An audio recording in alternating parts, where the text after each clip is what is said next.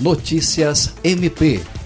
o Ministério Público do Estado do Acre foi responsável pela manifestação nos pedidos de busca e apreensão, prisão temporária e continuidade de interceptações telefônicas contra os alvos da Operação Presságio da Polícia Federal, ocorrida na última sexta-feira, dia 14, em Cruzeiro do Sul. De acordo com a PF, a operação se destinava à interrupção da continuidade de possíveis crimes cometidos por diversas empresas localizadas em Cruzeiro do Sul além de agentes públicos, servidores públicos e uma organização não governamental denominada ONG CBN-CN, contratada com dispensa de licitação para a prestação de serviços voltados a resíduos sólidos para o município que nunca foram realizados. Além das prisões, diversas outras pessoas foram alvos de busca e apreensão, em um total de cerca de 20 a 30 pessoas. O promotor de justiça Fernando Henrique Santos Terra explicou que, como se tratam de medidas cautelares,